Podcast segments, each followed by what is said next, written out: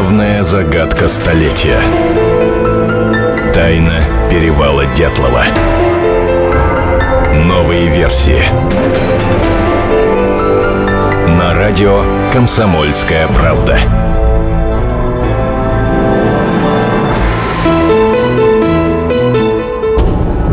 Здравствуйте, друзья. Вы слушаете радио «Комсомольская правда». Антон Челышев у микрофона. В нашей студии а, специальный корреспондент комсомолки Наталья Барсегова. Наташа, приветствую тебя. Добрый вечер. А, ты в одной из последних программ проанонсировала, скажем так, а, встречу исследователей причин трагедии группы Дятлова, которая должна была состояться там же, на Урале. И, насколько я понимаю, форум завершился. Да, все это уже э, состоялось в начале февраля. 2 февраля была эта ежегодная конференция. Я сразу скажу, что каждый год проходит конференция, посвященная памяти группы Дятлова. Каждый год теперь исследователи собираются, пытаются выяснить, подводят итоги, что нового появилось за прошедший год, что к чему пришли, какие выводы сделали. И э, вот мы принимали участие перво, впервые в этой конференции в качестве именно как докладчики. Но сначала, наверное, для тех, кто все-таки не помнит э, или не знает истории до перевала Дятлова, я скажу, что эта история произошла зимой 59 года, когда в начале февраля на Северном Урале, в районе Северного Урала, на безымянном тогда перевале пропала группа туристов из 9 человек, которая ушла в поход э, третьей категории сложности под руководством студента Уральского политехнического института, пятикурсника Игоря Дятлова. Собственно, именно поэтому потом перевалы назвали его именем, и сейчас он, мы его знаем как перевал Дятлова. А, туристы пропали. Э, спустя какое-то время они должны были вообще вернуться, их контрольный срок возвращения был а, где-то 14, 15, 16 февраля. 14 февраля даже они вот вообще должны были дать окончательную телеграмму, но, к сожалению, туристы не вернулись, и родственники забили тревогу спустя несколько дней. И вот тогда уже в 20-х числах февраля были организованы поиски, подключились военные, подключились вертолеты, самолеты, были организованы поисковые группы студентов того же Уральского политехнического института, но не просто студентов, а э, именно ребят, которые знали, что такое горы, опытные были походники, опытные туристы. И в итоге э, в конце февраля были найдены первые тела погибших. Э, и была найдена пустая палатка. Палат, сначала была найдена палатка на голом склоне, заснеженном, э, почему-то с разрезанными э, с разрезанным полотном следы, ведущие от палатки вниз по склону. И вот спустя полтора километра были найдены первые два тело э, Юрия Кривонищенко, Юрия Дорошенко. Потом уже на следующий день найдут еще, э, еще тела Игоря Дятлова и Зины Колмогоровой. Но последние тела, э, четыре четверых ребят найдут уже только спустя два, два с половиной месяца, в начале мая под огромной толщей снега. Они кажутся самыми, самыми такими изувеченными. Это и сломанные ребра, и э, языка нет во рту, и череп проломлен у одного из туристов. Но самое главное, что следствие по этому делу было засекречено. А, причин гибели туристов так никто и не установил на тот момент. Их никто не знает и, и до сих пор. Поэтому очень много вокруг этой истории мистификаций, очень много версий гибели туристов. И вот эти самые версии как раз обсуждаются каждый год на вот этих вот конференциях, которые проходят в Екатеринбурге. Организует конференцию фонд памяти группы Дятлова под руководством э, неизменного э, президента этого фонда Юрия Кунцевича. Каждый год он приглашает людей, исследователей со своими докладами, которые приезжают со своими наработками и э, в частности рассказывают что они э, на сей раз э, нашли обнаружили. нового, да, и обнаружили.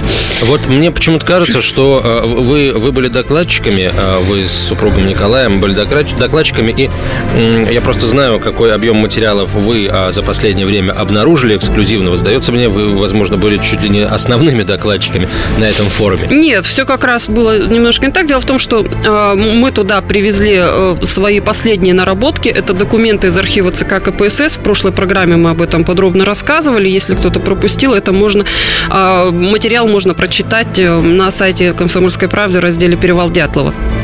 А, значит, документы это, во-первых, телеграмма родственников туриста Саши Колеватова Хрущеву, который, значит, ее отправили в связи с тем, что плохо, были, плохо организовывались поиски, поэтому сестра была вынуждена отправить эту телеграмму.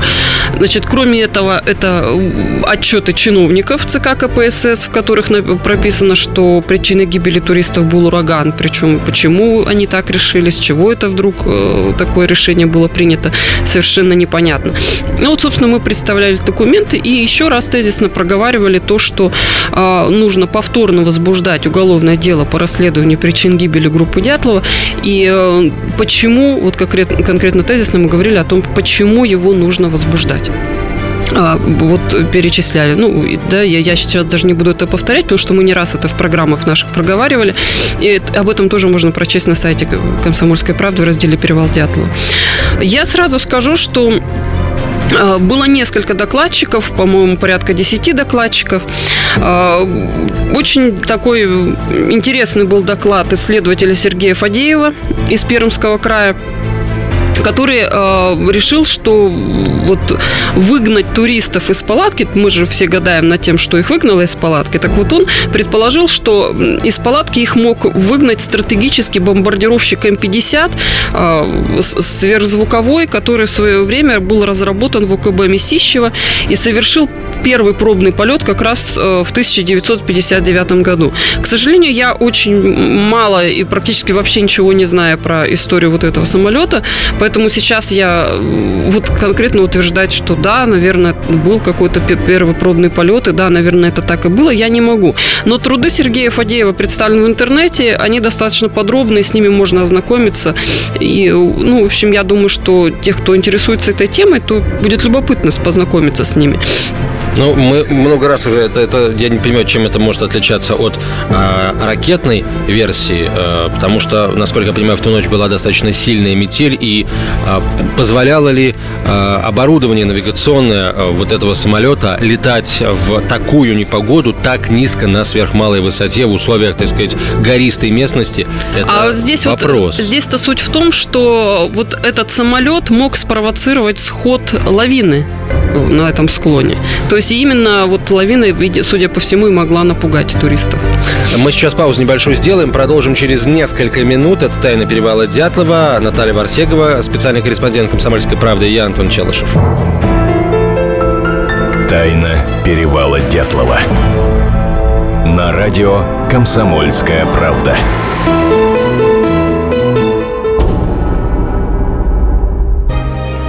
Кто владеет информацией, тот владеет миром. Будьте в курсе событий, находясь вне дома или офиса. Установите на свой смартфон приложение «Радио Комсомольская правда». Слушайте в любой точке мира. Новости, интервью, комментарии. Доступны версии для iOS и Android.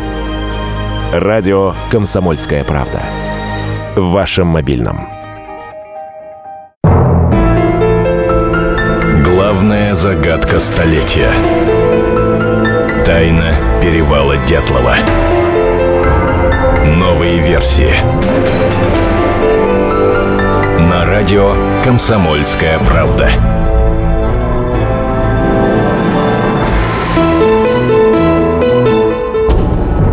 Возвращаемся в студию. Наталья Варсегова, специальный корреспондент «Комсомольской правды». Меня зовут Антон Челышев. Палатка же осталась стоять. То есть ее как бы вот не снесло а, сходом лавины, а, который мог спровоцировать этот бомбардировщик, если это был он. Да, и это одно из противоречий этой версии, на мой взгляд. Поэтому, так же, как и в следующей версии, этот доклад, он вообще был самым ярким на этой конференции. По поводу бомбардировщика? Нет, я уже перехожу к другому докладу, к другому докладчику. Это э, эксперт-криминалист Владимир Анкудинов, который работал в Центральной Уральской научно-исследовательской лаборатории судебной э, экспертизы Министерства юстиции. Та самая лаборатория, где в 1959 году исследовалась палатка дятловцев и где работал эксперт э, Борис Возрожденный, который проводил вскрытие тел погибших туристов. Так вот, доклад Владимира Анкудинова, он был достаточно Он был ярким, но он был и точно таким же спорным. Он вызвал самое большое обсуждение среди участников, потому что, а, значит, э, ну, с первых слов Владимир Инкудинов заявил, что он был знаком с Борисом Возрожденным, и тот, собственно, ему рассказывал, как было дело тогда, в 59 году. В зале стояла полная тишина. Это было очень интересно наблюдать э, за людьми. А вообще это правдоподобно, то, что господин Анкудинов был лично знаком с товарищем Возрожденным? На мой взгляд, это правда. Он действительно был знаком, он действительно они были коллегами. Другое дело, что спорно то, что рассказывал сам Владимир ага. Дмитриевич уже ну, во время... к этому и перейдем. Да, да, во время доклада. Значит, э, Владимир Дмитриевич рассказывал о том, что он работал в лаборатории 78 по 86 год на протяжении 8 лет занимался трассологией, судебной баллистикой. И он был, кстати, одним из первых э, экспертов Свердловской области, которые занимались ситологическими экспертизами. То есть по каким-то неким данным, по каким-то факторам они э, э, прогнозировали, да, или не прогнозировали, а даже пытались представить себе ситуацию, при которой могло произойти то или иное событие, то или иное преступление и так далее. И вот когда а, как раз по какому-то делу вместе Борис Алексеевич Возрожденный и Владимир Дмитриевич Анкудинов работали. Это был 83 год весна. И как раз э, Владимир Дмитриевич стал как-то так между делом рассказывать Возрожденному то, что он занимался проведением таких ситуационных экспертиз. Возрожный, как вот по словам э, Анкудинова, очень сильно этим заинтересовался. И вдруг привел ему примеры своей собственной практики, что вот вообще в 59 году они и без всяких таких ситуационных экспертиз восстановили э, произошедшее на перевале Дятлова э, значит, когда вот работали по уголовному делу. И дальше получалось так, то есть вот со слов Возрожденного, значит, при вскрытии Борис Алексеевич э, обнаружил у некоторых погибших туристов э, следы воздействия взрывной волны. Ну, об этом, конечно, Возрожный говорит и в допросе. Э, в протоколе допроса это зафиксировано в уголовном деле в 1959 году. То есть, в общем-то, это был факт известный.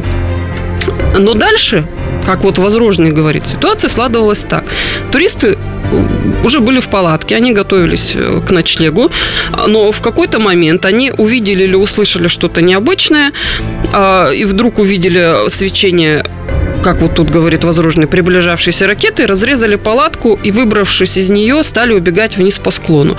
Ракета в этот момент взорвалась. Часть туристов попали под воздействие взрывной волны, получили те самые травмы, а потом уже ну, а часть уже, судя по всему, замерзли и уже там, ну, отравились токсичными компонентами ракетного угу. топлива и как бы ну вот и погибли, потому что сами знаем, что погода тогда, да, судя по сводкам из э, метеостанции Бурмантова, самая ближайшая метеостанция к перевалу Дятлова, мы знаем, что погода была не очень хорошая тогда. Была, была низкая температура и ветер. Далее Владимир Дмитриевич говорит такую фразу о том, что, а, опять же, ссылаясь на Возрожденного, на них упала ракета, и они погибли. Вот тут у меня возникло некое сомнение, потому что, ну, если на ребят упала ракета, то, ну, почему стала стоять палатка? Действительно. То есть... И где следы падения ракеты? И где да, ну, следы там... отравления продуктами, э, ну... горения топлива в легких, вообще в тканях организма? Об этом же, Да, ну мы знаем, не, что... Не, не говорится. Дело в том, что мы знаем, что образцы ткани брали на гистологические анализы, по крайней мере, у первых пяти человек, но они до уголовного дела-то не дошли. В общем, есть результате... не знает. Да, поэтому угу. тут можно делать какие угодно предположения. А, есть, э, насколько я понимаю, в уголовном деле только результаты гистологии последних четвер... последней четверки. Но там, да, нет никаких следов отравления. Меня-то больше всего вот заинтересовало, хорошо, ну, палатка-то хорошо, они погибли от взрывной волны, но тогда у них у всех должны быть взрыв, травмы взрывные, а не только у некоторых. Это, во-первых, но Владимир Дмитриевич объясняет это тем, что не все получили такие травмы, э, потому что там рельеф местности такой. Но я хочу сказать, что каким бы ни был рельеф местности, если ракета взорвалась, то, наверное, она бы э, ну, очень сильно покалечила бы всех. Они же действительно всех они в момент ребят. подлета, если это была ракета, были все вместе в одной точке, а потом как бы кого-то задело, кого-то не задело, но это странно. И палатку, самое главное, не задело. Это, это, это странно. Ну вот я предлагаю на этом, на этом докладе поставить точку, потому что а, если честно, я не знаю, что про это сказать. Нет больше никаких ни иных ни подтверждений, ни опровержений. То есть это просто вот э, бывший коллега Возрожденного передал слова Возрожденного. Насколько точно он их передал, насколько полно или не полно, ну вот совершенно непонятный момент. Поэтому, э, ну, я предлагаю уже перейти к другому докладу, Давай. который мне показался таким ну, лично для меня он был очень интересный. Э, эксперт по мансе Алексей Слепухин врач-путешественник и директор первого на Урале этнопарка «Земля предков».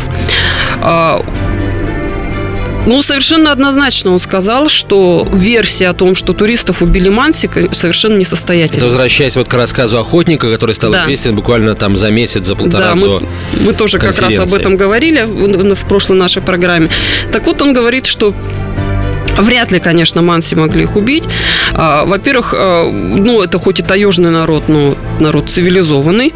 А, конечно, сейчас их мало, но в 59 году их было достаточно, ну, то они такие были не, не скажем, что это многочисленный был народ, но их было гораздо больше, чем сейчас. Нет такого понятия что вот э, могли дятловцы наткнуться на святое место э, Манси, потому что и разграбить его, потому что святые места Манси обычно обустраивались так, что, конечно, просто так э, человек несведущий, он никогда их и не найдет.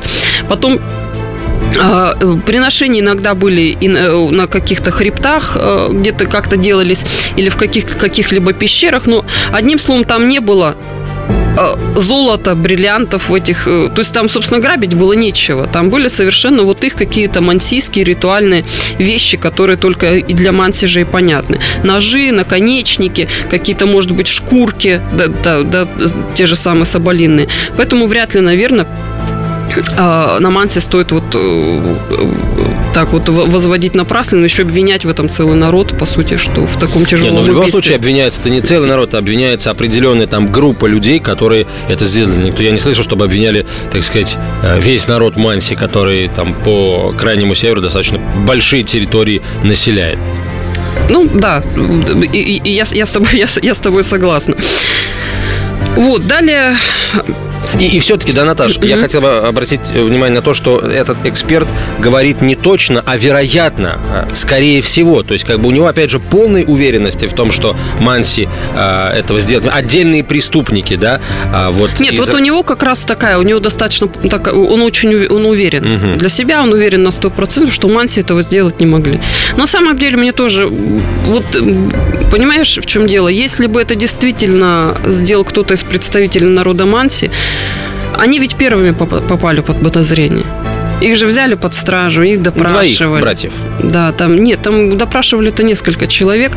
То есть их допрашивали. Поэтому так, чтобы вот Плюс двое братьев Курякова, они вообще участвовали в поисках туристов на перевале. Поэтому сказать о том, что вот именно... Дело в том, что ну, не было бы сейчас этой тайны. Мы бы сейчас не ломали голову над тем, что там произошло, если бы действительно были манси. Наказали бы тогда и все, вот кого-то из... Э, э, То есть, может быть, даже в рамках закрытого уголовного дела, чтобы не возбуждать, так сказать, ненависть и так далее? Да, да, но дело в том, что этой тайны бы не было сейчас.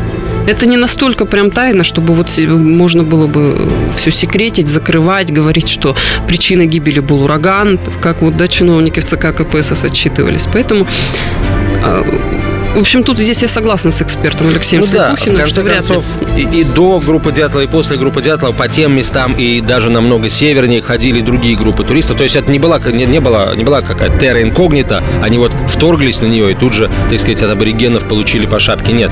Да, э, здесь, пожалуй, я с тобой соглашусь. А, Наташ, вновь э, прервемся мы на рекламу и новости. Продолжим, дорогие друзья, рассказывать о конференции, э, посвященной э, ходу расследования гибели группы Дятлова через несколько минут. Оставайтесь с нами. Тайна перевала Дятлова. На радио «Комсомольская правда».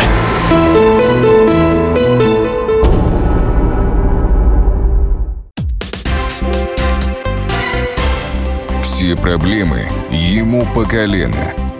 И по пояс любые критики – по плечу разговоры с теми, кто по локоть увяз в политике. Политика в России – это не только скучные речи и предсказуемые выборы. Политика в России – это еще и яркое шоу. Это и схватка не только идеологии платформ, но и характеров и личностей. И потому программа о политике должна быть бескомпромиссной и жесткой, потому что веду ее я, Александр Гришин, политический обозреватель «Комсомольской правды». Политическое шоу «Руки по локоть» с Александром Гришиным. Слушайте каждый вторник в 16.05 по московскому времени. Главная загадка столетия. Тайна перевала Дятлова. Новые версии. На радио «Комсомольская правда».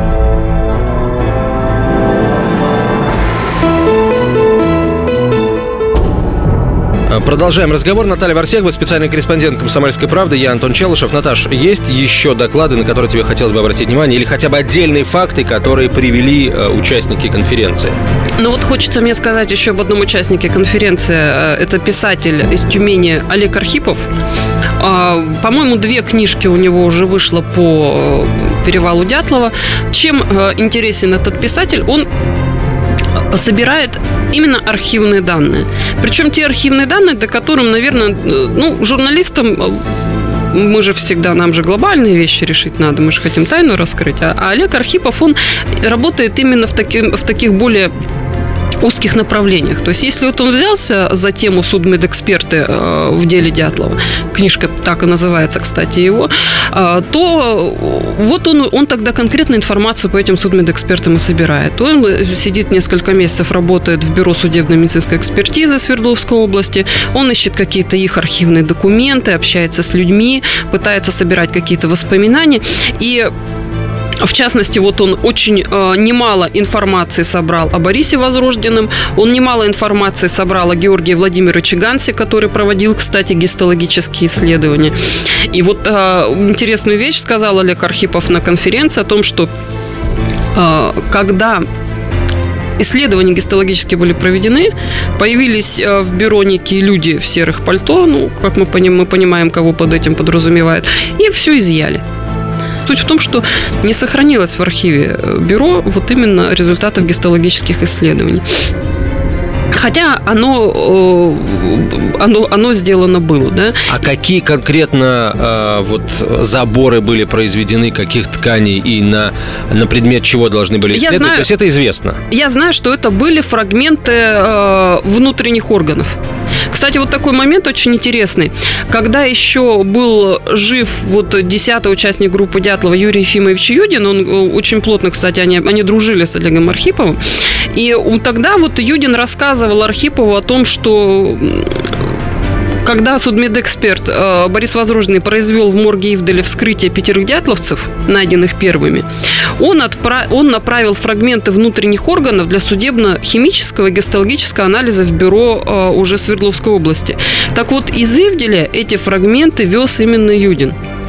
То есть их надо, конечно, было представить вообще состояние молодого человека, студента, который в руках держал вот эти вот колбочки или как, в чем он там их перевозил, зная, что здесь вот частицы останков твоих товарищей, с которыми ты вот еще совсем недавно вместе шел на лыжах. Вполне мог сам оказаться частицей своей в этой колбочке, если бы не болезнь, которая его, по сути, спасла. Да, т- так и есть. Ему, кстати, следователь Лев- Иванов в свое время тогда и, ну, тогда и сказал Юдину, что когда Юдин сокрушался, что он э, был вынужден уйти с маршрута, и, может быть, если бы он пошел, то ничего бы этого не случилось, а Иванов ему так сказал, что успокойся, потому что они были обречены, ты был бы десятым. Наташ, а что еще вот засекречено в деле Дятлова, а тогда было засекречено, а, помимо вот этих вот гистологических образцов? Потому что если выяснится, что а, кроме а, результатов э- этого исследования все и известно, значит, получается, разгадка именно в, в этом кроется, вот лично твое мнение?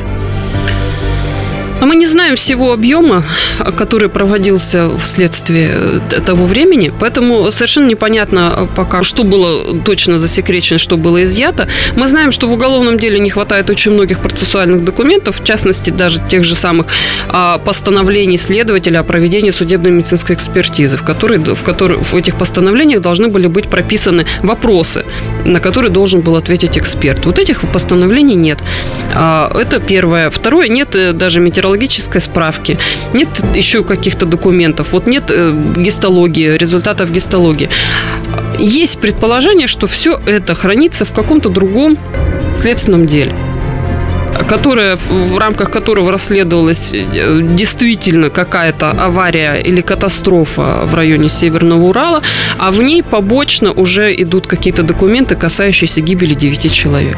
Но где это дело? У нас, конечно, есть предположение, что это дело где-то может быть. Вот, кстати, интересный момент – а, вот те документы от ЦК КПСС, которые мы представили, а, они пронумерованы, эти документы. У них есть номера. Они каждый там, допустим, а, а, отчет мастеров под одним а, номером, а, листы из а, обкома Свердловской области под другим номером, а, телеграмма под третьим номером. То есть вот да, три номера дел архивных.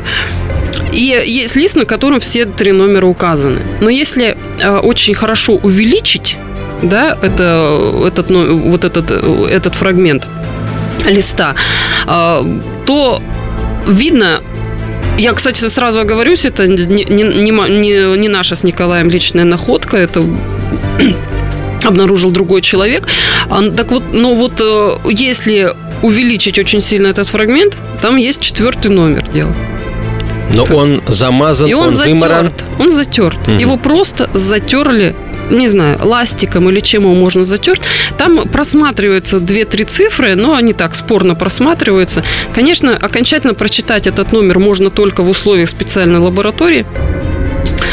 Мы надеемся, что, наверное, это у нас получится, но э, совершенно понятно, что этот номер затерли, чтобы скрыть о том, что документ под этим номером существует.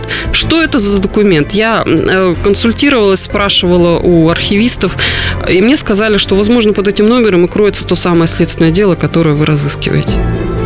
Вот такой интересный факт.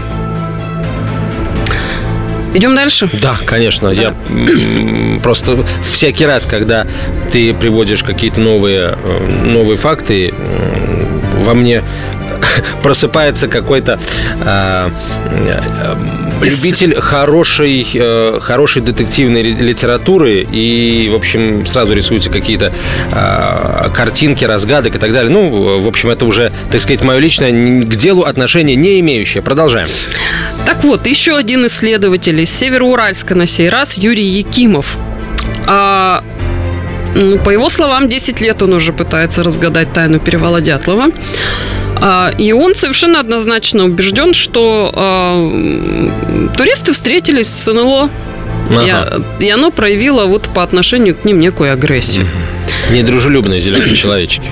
Да, вот примерно так это произошло. То есть и именно поэтому этим объясняется и вырванный язык, и травмы а, на телах погибших, и э, вот эти вот взрывные волны, то есть, да, это вот как раз тоже ударные волны, это все НЛО.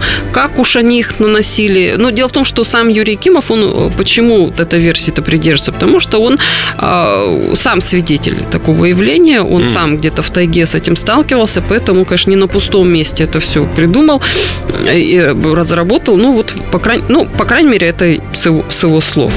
Вот. Был еще один участник э, конференции Алексей э, Мартин, или Мартин, к сожалению, не знаю, как правильно произносится фамилия, это автор проекта «Россия паранормальная». Он убежден, вот он как раз убежден, что НЛО вообще здесь ни при чем. Дятловцы встретили снежного человека, едьте, и тот, и тот уже тоже своими Я способами знаю, что, да, нанес травмы, хрен редьки. Нанес травмы и, в общем, таким образом погубил группу Дятлова. Ну, тут вот на этом у меня, пожалуй, все. А, Наташ, тогда у нас есть буквально полторы минуты. Э, я понимаю, что вот ну, вряд ли стоило ожидать, да, от конференции. Э, понятно, что люди этому многие посвящают достаточно много времени, но в любом случае вряд ли стоило ждать каких-то каких прорывов. Э, еще раз, я остаюсь при своем мнении. Самые главные открытия последнего времени принадлежат вот вам с Николаем. Это мое, мое убеждение, и вот ты только что, на мой взгляд, привела там убедительные доказательства. А ваши дальнейшие поиски будут в чем заключаться, если сейчас об этом можно говорить? Значит, ну, во-первых, а, я хочу сказать, что Та, та разобщенность среди исследователей по перевалу Дятлова, которая сейчас существует, она, не, она на самом деле всех нас уводит от истины. Потому что я, например, являюсь участницей одного из форумов по теме перевала Дятлова, и я вижу, что происходит там, как люди, исследователи ругаются между собой и так далее. А, где-то даже и зависть какая-то появляется. Так вот, ее не должно быть. Я считаю, что... А исследователи там работают некоторые очень сильные. Я считаю, во-первых, эти усилия усилия должны быть объединены. И «Комсомольская правда» готова объединить все эти усилия и работать нам всем вместе в одном направлении. Тем, я благодарна очень исследователю э, из Вьетнама Галине Сазоновой, который вот мы работаем сейчас с ней в паре. А, и второй момент. Если уж говорить конкретно о «Комсомольской правде», то мы намерены и дальше искать архивные документы потому что без них мы, конечно, тайну перевала Дятлова не откроем. Ну, тогда давай я а, в завершении пожелаю тебе, Николаю и всем вашим единомышленникам рано или поздно эту тайну открыть. Ну, а все мы будем очень внимательно за вашей работой следить. Спасибо большое. Наталья Варсегова, специальный корреспондент «Комсомольской правды». Меня зовут Антон Челышев. До свидания. Тайна перевала Дятлова. На радио «Комсомольская правда».